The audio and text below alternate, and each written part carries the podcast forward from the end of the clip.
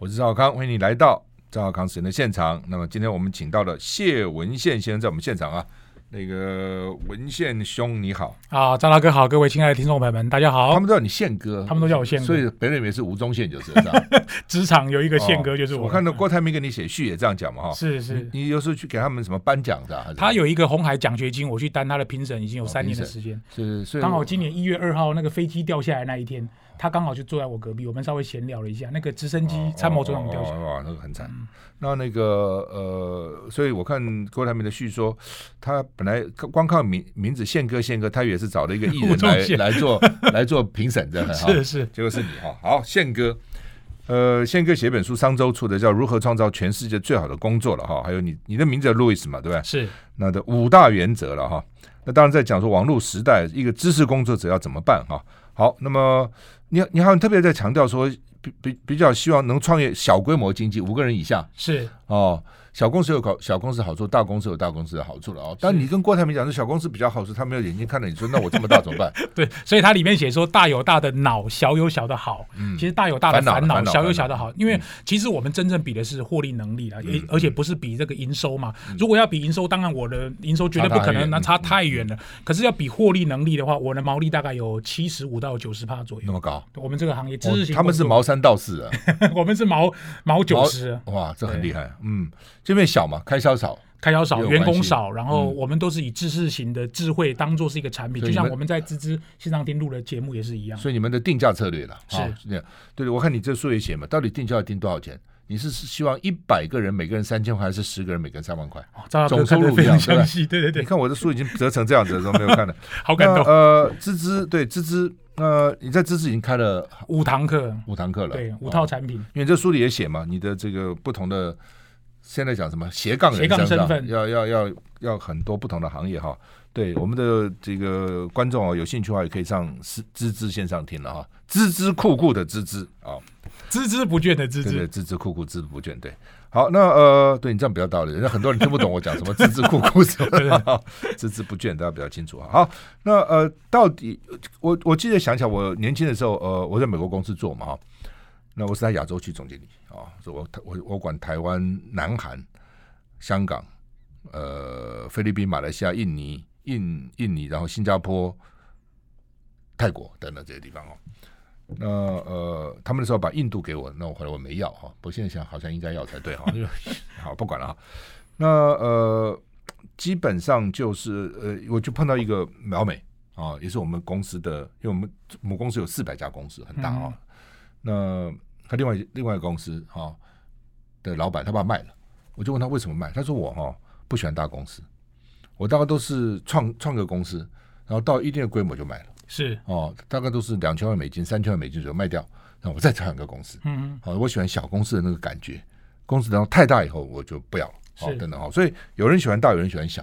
啊、哦，那呃，当然在网络时代，小公司比较容易存活了，是。哦，那以前可能不是那么容易啊、哦，呃。当你在讲说全世界最好的工作是。大家很好奇，什么叫全世界工作？不是我们看有些外国争那个什么潜水员啊，大堡礁啊，潜水员什么那个哦，每天哦，这个阳光、空气、水哈，游客啊等等哈，要赚很多钱，那个是全世界最好工作吗？我因为就是个写书就跟写论文一样嘛，一开始一定要对这个题目先做一下 define。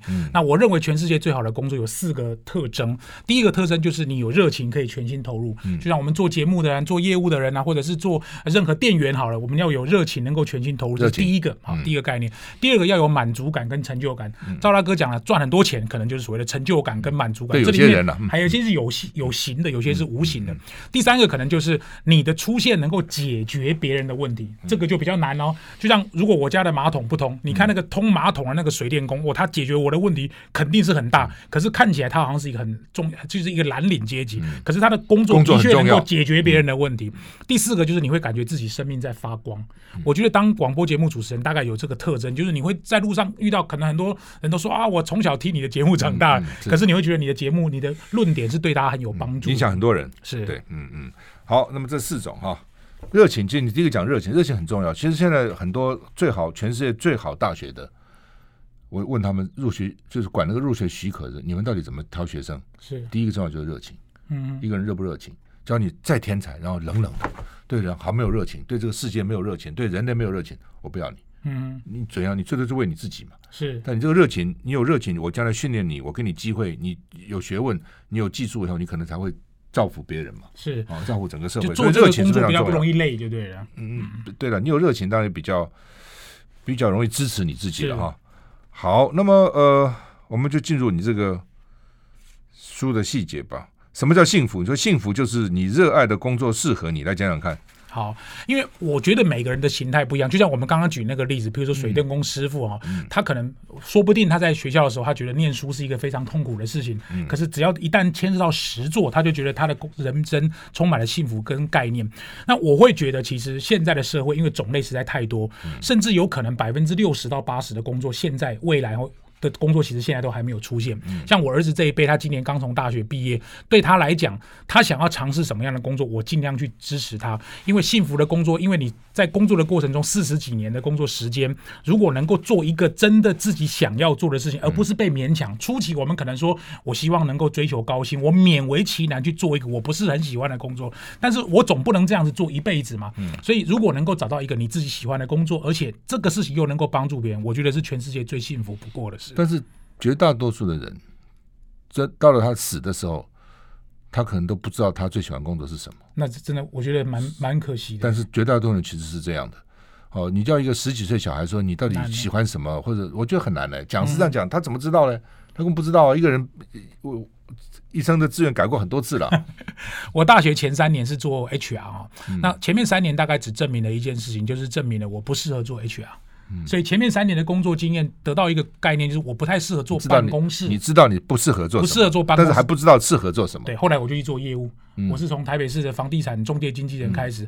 民国八十三年就在大安，大安森林公园。那时候就看民国八十三年，那时候赵大哥在选举的时候，我们就常常常常跑去大安森林公园看。从那个年代开始。可是房地产中介工作一开始觉得这是一个很 low 的工作啊，很辛苦的工作，每天要到处跑。可是谁告诉你说一定这个工作就 low？很重要。很多人要找房子找不到，就是我们消息最灵通了嘛。所以那段时间两年，后来选上店长，就开始进行管理职的工作。所以我常常觉得我这辈子如果有什么成就，信义房屋真的是帮助我很多。他们给你们训练也不少，对不对？很多啊，嗯嗯，学长学弟的训练，然后总部的训练。好吧，你就讲讲说你在信义房屋两年学到最多的是什么？你觉得对你最有帮助是什么？现在我五十几岁回想起来，大概就是周俊吉的经营理念啊。因为周俊吉那时候讲的话是很高空，对我们来讲是我们没有办法触及的人物嘛。可是现在想起来，有多少店长开多少店？他一开始讲的时候，我们听不太懂，什么叫有多少店长开多少店？他的逻辑很简单，就是我们公司有多少人才才开多少店，而不是因为我要开店，所以随便找一个店长去当。他的问题是这样啊。另外那个时候。他要找那个无中介经验的不动产经纪人。嗯，我们这种最好就学校刚毕业，然后一张白纸，一张白纸，他要从头开始训练。对，可是，一般中介公司他都要找有中介经验的人啊。笨，他就觉得很笨啊。然后大学毕业无中介经验，底薪那时候就开三万五，别人就笑他说三万五你怎么可能啊？可是后来证明他就是只有这样才能够抓住那些比较好的人。现在都大学毕业开五万，硕士毕业开六万了。哦，现在是这样。对，但是只有前六个月。我对这个概念哈，就是说我也从业务做业务起家的，是啊。那我那时候美国回来，在台大兼任讲师做业务，很多人觉得奇怪，你怎么做业务的？哦，留美回来人很少，又又是机械工程啊，那怎么做业务？我喜欢呢。啊，我记得那时候曾经去拜访一个兵工厂，就是现在新义计划的兵工厂的一个厂长、副厂长、上校，他就看到我名片，看着我说：“你怎么做这个嘞？”而且你又是台大毕业，你又怎么做？我还在台大当老师呢，你怎么做这个呢？啊，就那时候大家对业务是这样嘛。那我喜欢呢，我觉得做业务很好啊，与人接触啊，与人接，而且当我能够能够说服你，不是我卖个东西给你的，你之所以买我的东西，是因为你被我说服了。对，那多快乐啊！你的观念放到我的头脑，我的钱放到你的口袋。对对对，就是说我们不认识嘛，但你听我讲完以后，你相信我。嗯。那个快乐哈，不是金钱买得到的，对对对，那是一种 psyche income，就是精神精精神收入了哈。好，那我们后来我我开始在台湾一个人嘛，美国公司哈，我看两个三个，我找人找人呢，呃，就要不要经验？想到这一点，我老板就跟我讲，那美国人哈不需要经验哦，那我们找的都是工程师，我训练你做一个好的业务人。他为什么？他说业务人员有坏习惯。嗯，他过去的雇主给他错误的概念，他学了一堆坏，比如骗人呐，明明这个不好，就跟人家讲好了。因为我有很多这样子嘛，对对对对对。好，所以所以所以美国国会不，美国曾经做过调查，老美最不信任是谁？第一不信任的第一名不信任是旧车的推销员 used car sales，你知道吗？因为老美车子换来换去嘛，嗯、明明这个车嘛快不行了，他给他喷一下漆，那这个车好的不得了，等等，反正就是乱骗人嘛。所以尤其美国汽车王国嘛，哈，那所以台湾也有。这样啊，从国外进口我们那个出租车公司的车，已经考了不几十万卖了，调一调变成好像新车一样哈，所以要买旧车要很小心。那第二个最不幸的就是美国国会议员，这一样跟 sales 一样，都都骗子哈，骗子很多了哈，不管了哈。那是回到回到本题，就是说，大家在找员工的时候不一定要有经验，嗯啊，有些工工作可能要有一些经验，比如工程可能要是，但是有些有些呢，你基本的知识技术有了以后，我宁愿训练你从一张白纸训练起，而不要你过去有不好的经验，是有不好的经验比没有经验更糟。我们需要再回来。I like 我是赵康，欢迎你回到赵少康生的现场哈。我们现在访问的是谢文宪，谢哥，宪哥啊，如何创造全世界最好的工作？那当然只是书名了哈，商周出的嘛哈。他其实里面讲了很多他自己的创业的经验啊，为什么这样选？为什么那样选呢哈？那他认为说，这个这本书讲说，你要有自己独有的工作组合，就跟投资一样嘛，哈、嗯。到底到底股票买多少钱，基金买多少钱，债券买多少钱，现款要存多少钱，房地产要放多少钱，类似这样啊。一个人总是要分散风险的哈。那你这边讲的说，人生有四大目标，刚刚讲过了啊，热情、满足、协助他人，然后发光，生命发光。另外，你有五大风险，是身体的风险。社交的风险、财务的风险、感情感的风险跟知识的风险，要不要讲讲？就是我我找个工作哪那么多风险呢？好，一般你看我们这个肺炎到现在为止啊，其实我们这个行业是影响很大。但如果不是因为这样的关系，我们如果没有办法有多。这个收入来源，其实我们的 impact 就会非常非常巨大。就像我刚刚跟赵大哥在聊的时候，我说我去年因为在离癌的关系，身体受到一点打击，但是很快的这样恢复起来。我们每个行业其实都有一些所谓的职业伤害。那身体的风险本身就是因为你投入够多，你身体总是会有一些危害。当然除了这个之外，我个人觉得有些工作可能没有办法交到朋友，或者你的社交圈子本来就比较小，对你来说其实人没有办法去离群索居，所以社交的风险其实也蛮大。当然财务的风险是你可能。赚的钱可能不如没办法养活你的家庭，收入相对的比较少，或者是情感，就是你的工作过于投入，家人小孩可能都不跟这个爸爸的感情没有很好。最后当然就是我们现在的知识跟不上时代的潮流。这五个风险，其实在呃社会演变的过程中，五个风险都有可能似有若无的或多或少的存在着。嗯，那所以呢？所以我，我我个人会觉得，当然，我们年轻的朋友，你大概不会一开始就考量到所谓健康的风险，因为全力投入嘛，找到一个爆肝就爆肝吧。一开始我们做业务一定都很辛苦，没有人说还有我可能有客户有订单在高雄，我不去，当然去啊，为什么不去呢？可是你到了一定年纪之后，你才会察觉到，比如说情感或者是健康。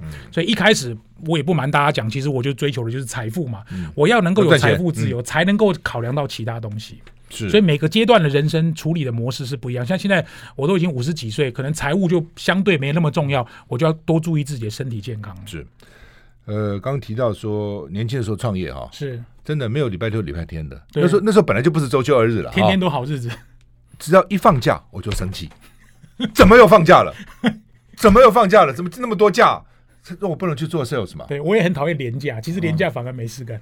对，反正就是不管怎样，就是因为你那个时候一天当好几天用啊，是是，对不对？哇，这个订单源源不入，就想说赶快做 sales，赶快做 sales，拜访客户哦，去看工厂的了哈，那就放假了，又放假了啊，你就觉得 哦，就就就就是不一样了哈。那现在当然放假很好嘛，那年轻人你要创业的时候那不一样啊，你创业就想休假。我现在最最讨厌就是那年轻人应征工作，先我一年放几天假，你回家吧，你放几天假哦，等等，我有什么福利啊？我退休在，你现在想到你退休。你脑筋坏掉啊！我我年轻时候怎么会想到什么退休呢？不会想到这些东西了哈。那呃，真的，因为我开始卖，就是做工厂保养啊，做润滑啦，还有润滑油这些时候，我自己提、啊，哦，提到我记得那时候我的办公室在东华南路白宫大厦一个小小的一个办公室里面哈，提上去的呢，那个管理员哦就每天看，哇，这那时候留学回来人很少啊。这还在大学教书，自己做 sales，还要自己做搬运工，每天这样提，他也没讲话。有一天我老板来，哦，我的直属老板是个德国人，哦，原来是 IBM 这个拉丁美洲区经理，德国人，那水准非常好。那居然哈、哦，这个管理员哈、哦、拉到我的老板跟他骂，你怎么让赵先生这样子？他自己这么辛苦，每天搞得我很尴尬的。他也不会讲英文，那德国人也不会讲中文，中文对不对？两个叽叽咕噜 讲半天了。不要不要不要不要，就是就连管理员都认为说。哇，你太辛苦了，太辛苦。但是你很高兴啊，像你讲的，开始的时候赚赚钱赚很多，嗯对不对？我告诉你，我不到三十岁的时候，那个时候二十几岁哈，台大教授一个月一万块哈，我一个月赚二十万。哈，虾米？嗯，做 sales 一个月可以赚二十万，那个年代啊，不不止 sales，我等于是经理嘛，经理。我是后来我变成亚洲区经理，是是。我第一年就做的很好，然后第二年就变亚洲区经理，我就管那么多国家嘛，是。所以我台湾我可以赚十万，亚洲赚十万。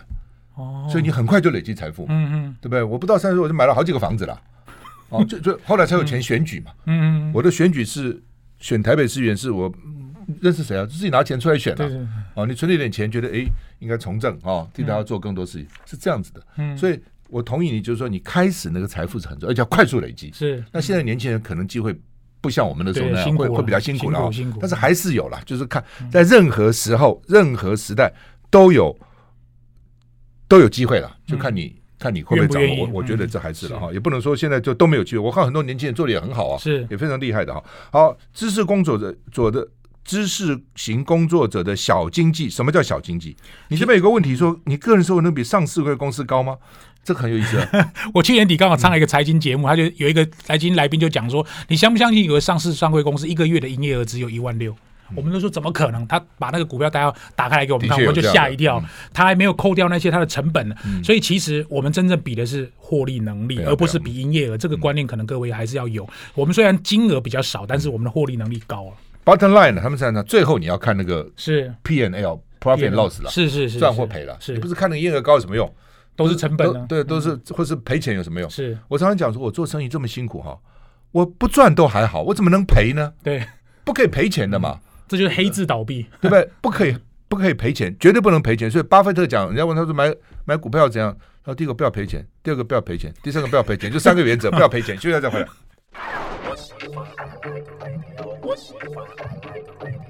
我是赵少康，欢迎你回到赵少康时间的现场。我们现在访问的是谢文宪，谢哥谈他的新书，商周出的《如何创造全世界最好的工作》哈。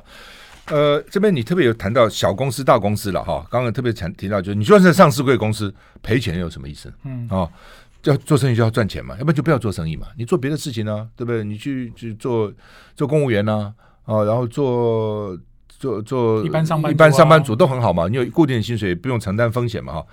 那这边你也提到说，到底小公司还是任任职了哈？但是中大公司哈，的确很多人会有这样的。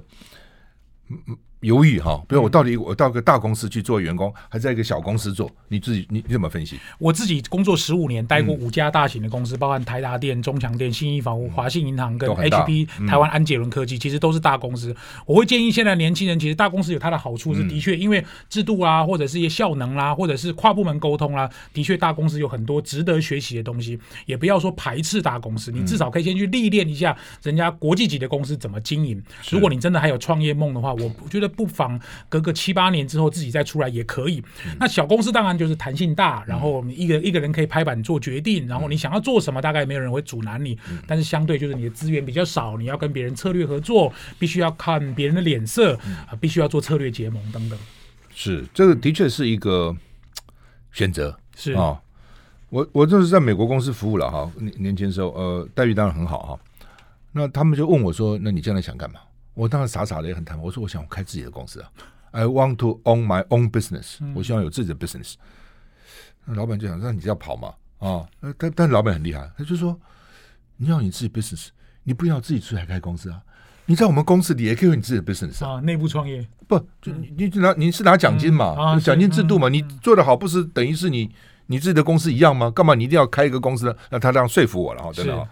的确啦，就是说，呃，大公司、小公司，小公司有小公司好，比较有弹性嘛。嗯。大公司有大公司好，比较有制度啊、哦，所以你要看制度叫大公司，但是大公司你是很小的螺丝钉嘛。对。小公司的话，你可能就是，呃、还蛮蛮蛮蛮举足轻重的嘛哈。那小公司就有弹性嘛，哦，你很难要求一个大公司很有弹性，因为大公司有弹性就垮了。嗯。那么大有弹性的公司怎么活呢？那小公司如果说像大公司有制度，小公司也垮了。哦，所以就是大小的好处了哈，大小的好处。那另外当然。我们看真的很多很大，像美国公司哈，比如说以前我看我到 US Steel 美国钢铁公司拜访，光副总是一百多个，你就觉得美国钢铁公司这么大的公司，比我们中钢大那么多倍，副总很伟大，对不对？一百多个哦哦，所以 title 到底要怎样？嗯哦，你你你的职务到底要多大多小，对不对？银行也是啊。外商银行一堆啊，一堆都是 AVP 啊，Assistant Vice President 或者 VP 很多嘛，对不对啊？但也不容易了，你不要笑说人，人家要爬到位置也是要经过一段时间哈。但是呃，他有时候为了表示，呃，表示我抬出来我是副总嘛，对不对？那我尊重你啊，等等之类的哈。那我也看过有些公司老板其实很能干，学历也非常好，非常能干。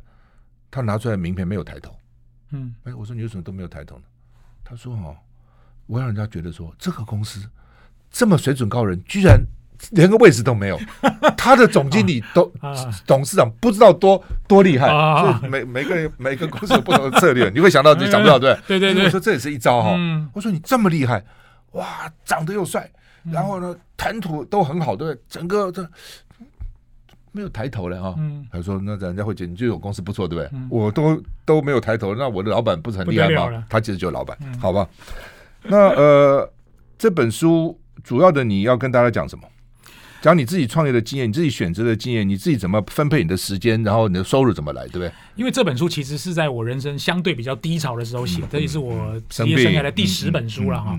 那你为什么会低潮？我也不瞒赵大哥讲，其实因为今年一二月刚好有疫情发生，嗯，然后再加上我弟弟心肌梗塞，我爸爸在家里有救有救回来吗？救回来，就在办公室里面，下午三点多马上送台大医院那个心导管就做好了。哦，反正我刚好就遇到过年遇到车子被撞，反正奇奇怪怪的事一大堆，然后突然间自己的工作那个什么通告都不见了，因为没有人要上课了，企业内训通通等于零了。我今年人家说是个很凶险的年，很凶险年。嗯，这不是你的，对对对，很多人很多公司，我甚至还有朋友本来要买房子的时候，我不买了，今年不买，真的，明年再买。我说为什么？说今年就我说你们受过国外的教育，拿这么这这外商公司当这么高职，相信这个？哎，相信。嗯，他说今年不好，我预见其实是真的很不好。我就靠两件事情把自己救起来，第一个就是写书，第二个就是学钢琴。我其实现在新从小时候的我小时候的梦想，你从来没学过一点点。现在等于重新，妹妹在学，现在等于重新，你妹妹学跟你学是两回事。我们 家里有一台风琴，OK OK，所以我就重重新学吧。对，哎，我要学多久？我大概已经七个月了。我可以弹什么绿钢琴啊，Kiss the Rain 啊，童话啦，不错呃，这个那个这个，反正就可以弹一些简单的歌曲。对我来讲，其实钢琴就是一种疗愈的工具，而且自己小时候的梦想，现在有机会实现。我现在想起来，如果还没有疫情或者没有这些奇奇怪怪的事情，就没有这些事情发生了。所以写这本书，大概就我想把我自己在创业十四年的经验，尤其是知识型网络时代的经验，通通把它写出来。里面当然有谈到一段资资跟我在中广这边录节目的一些心得，这样子。嗯嗯。好，那呃。所以人人总有高潮低潮了，是难免的了。嗯，那低潮的时候怎么样找到事情刚好充实自己哈？天助自助者。那你现在恢复了吗？出来好很多。哦，那就好，不错。听听你的声音还不错。你的。五大原则创造最好的工作是哪五大原则？我我是念桃园武林高中啊，那时候民国很好，七十三年，那个时候没有现在这么好，现在比较好，很难考。我们那个年代就普通了，还算好一点。桃园第一志愿，那时候选那个英文名字的时候，老师说要选一个英文名字。一九八四年洛杉矶奥运，台那个有世界级有一个跳跳远的这个选手叫卡尔路易斯，路易斯，对，台湾翻成刘易斯，刘易斯，我就选了这个名字，用了三十六年。那我就把 L E W I S 这五个重要的英文变成我创业生涯的重要的五个重要的关键，第一个 L 就是 leverage，嗯，我们要利用杠杆达成以小博大的目标，就是因为小我才需要靠别人把那个力倍拉长。以前我们学物理的时候，老师讲什么 L T 那个 D one F one 等于 D two F two 嘛，我说我力量小的时候，我要靠力倍去撑起我的更大营收。第二个给我一个支点，我可以撑起全世界。概念是一样，概念是一样。一的话就是 empowerment，里面就提到我在这边录知识线上听，那时候是像佳敏啊，这个嘉阳哥啊，他们在帮忙我，因为他们两个也不是我的员工啊，可是我要把它想成他就是我的 partner，他需要的资源我就尽量给他，他需要的东西我就尽量给他，希望能够把这个平台做起来，这个就是赋权跟赋能的概念。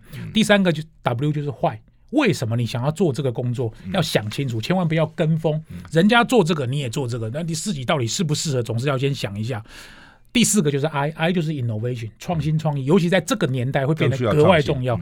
与其更好，不如不同。我们要做一些跟人家不一样。这句话很重要，与其更好，与其更好，不如更加不同。是要跟比人家更好，不是容易的。对，但是跟他不同，可能可能比比比更好容易一点。因为值得做的事情也不一定值得非常认真做。嗯、我举个例子，我们都在做广播这个行业。嗯、假设我的目标是做广播要拿金钟奖。嗯、假设这样，他没有不好嘛哈。嗯、可是，与其要更好，追求节目的卓越，不如来想我们的广播怎么样跟别人不一样。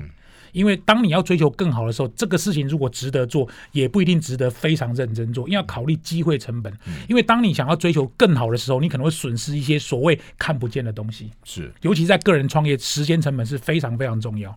最后就是一个综效的概念，synergy，就五个 L E W，整个加在一起，综合效效用了哈。是，你刚刚提到那个呃，不一定要最好，但是要不同。与其更好，不如不同。我觉得这个很重要。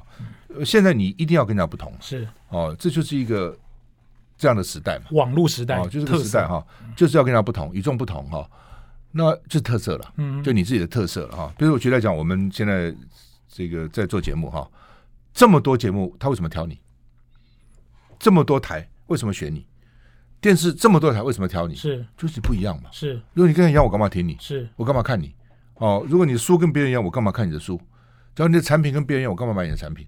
就是因为不一样嘛，因为不一样的时候，我就注意到你，因为不一样，我愿意付出代价。我的代价可能是金钱，可能是时间，可能是不管什么。关注，但是就是要不同，是。啊。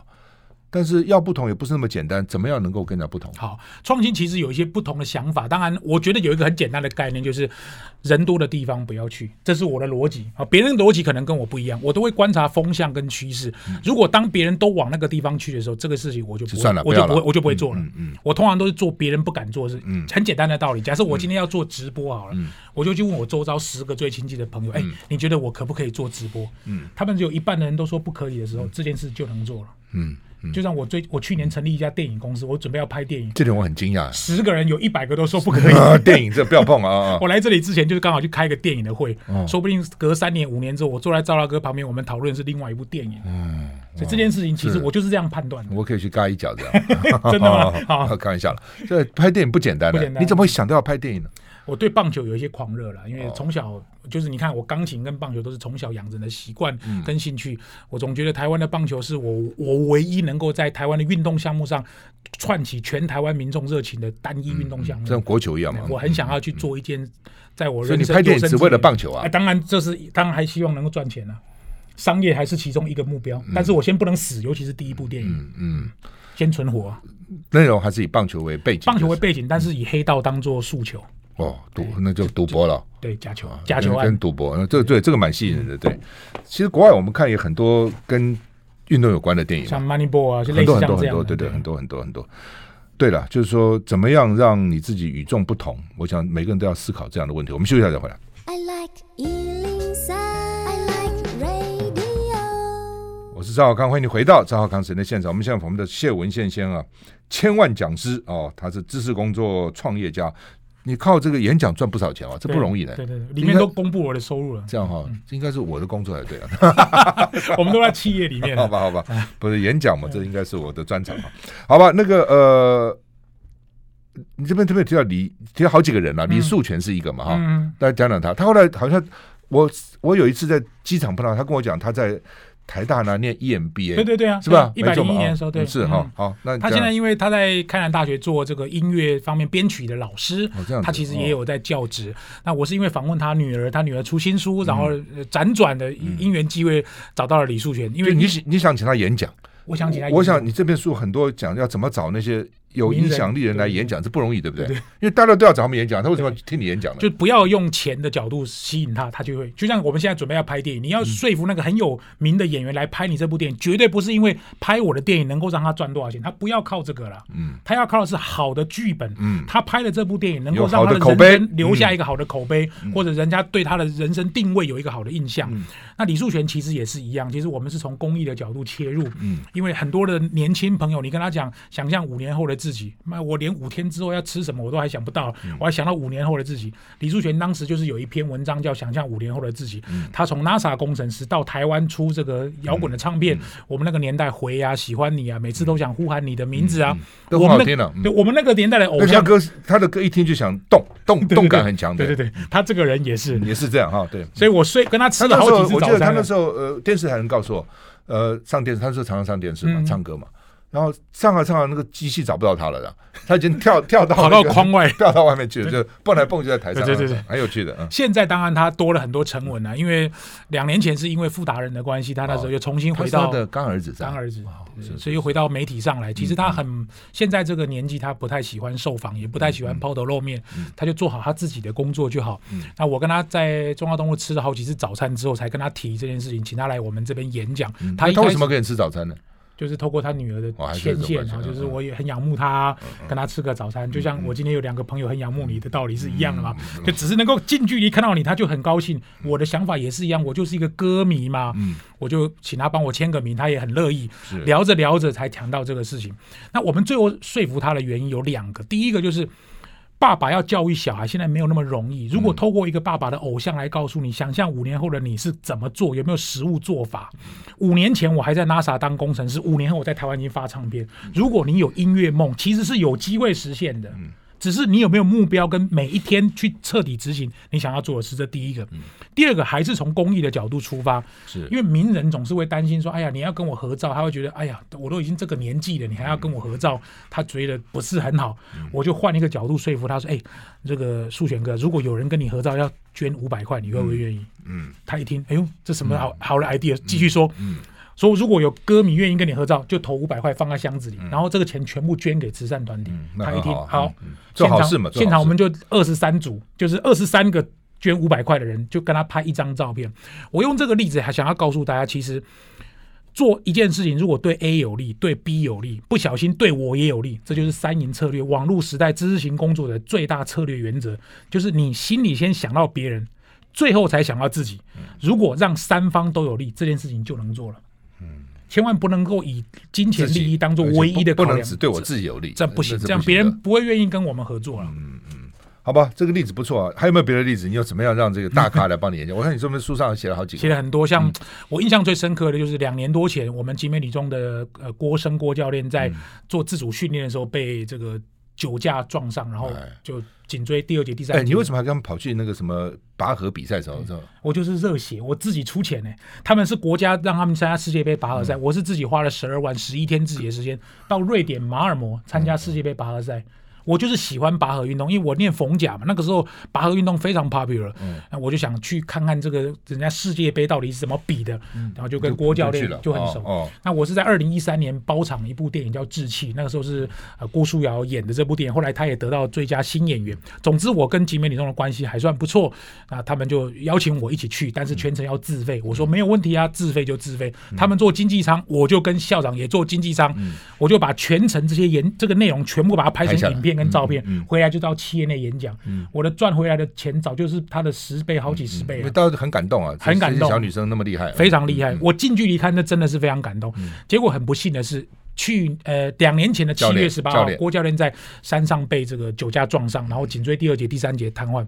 我还约了王建民去桃园医院看了他。嗯，总之啊，我们心里面只要是善的，连其实连王建民都答应。相共同共同点嘛，他们俩都都是台南人，都是台南，都台南同乡，大家同乡啊。我也是台南人，对对，都台南人。我是在台南读小学、中学、高中。后来王建民也是因为肩膀受伤嘛，就给他一点鼓励啊。我觉得这件事情让把，你就把王建民带到他的病房去给他鼓励。他他也吓。那王建民为什么愿意？王建民为什么愿意？就是我们不能光台南台南台南人一大堆啊。我们其实还是有透过关系的哈。但是王建民他自己是从台南当天开车到桃园来，很感人。我非常感动啊！他就戴了一个口罩，戴了一个帽子，开车来。那这件事情其实还没有结束，是因为我这本我这本新书在发表的时候，五月底，其实郭教练他。当天下非常大的雨，他跟他太太两个人来参加我的新书发表会。他从后面走上前面来，两年了，他现在已经可以走。复健慢慢还好。当时我们帮他办了一场这个这个募款的两两场演讲，包含像叶秉成老师，有几个很好的老师一起，我们一起来募款。两场就办了五十八万，全部就捐给郭妈妈，请她照顾郭生的时候，附近有一点点钱可以用。不要一开始的，其实保险理赔还没下来，嗯、那个光看护都要花很多钱。很大。其实我做这些事情也不是为了我自己，都是开始都是为了别人，结果没想到最后还是会回馈到我这边。嗯、所以，我们这种知识型工作者不开始不可以一开始把利益放得这么重。如果你真心为愿意为别人，我相信可能。不求回收的情况之下，别人可能会用百倍来回馈我们，也说不定。实际上，我们把郭教练的这个激励的故事跟演讲内容搬到企业界，企业界非常受欢迎了。嗯，不，这个也很重要了。就是说，做生意啊，当然做生意本来我刚讲不要赔钱嘛，哈，但是是不是一定要赚钱？我也不觉得一定要赚钱啊，但是不能赔啊，你赔白做工嘛，哈，是还负债累累哈，压力也很大哈。但是我常常觉得说，做很多的事情哈，开始不要想赚钱，是就是开始你。你觉得这个工作有没有意义？嗯，这个工作对别人有没有帮助？我喜不喜欢这个工作？我要不要把这个工作做好？做好，钱自然就来。是没有目的就会达成目的，不就你、嗯、其实就是其实你的目的可能也不是没有目的，你的目的可能就是把这件事做好，是因为是有意义嘛，所以我做这件事情。嗯、那你做好，比如我我回回回头看一路走来，我也做了不少，有几件事情，其实每件事都是赚钱的。嗯哦，办电台我们也没有很好，但是也没有赔钱嘛。嗯哦，我以前。年轻的时候，这个做 sales 也也都赚钱嘛。但是你开始，我不是因为要赚钱才做这个事，而是我喜欢这件事情。我觉得这是有意义的、好的，做下去成功了，有很多人支持你，你自然就有就有钱了嘛。嗯。那你说开始我就是为了钱，保证不会成功。对对对对。哦，所以这点那个那个目的跟手段不要搞混了。我们休息一下再回来。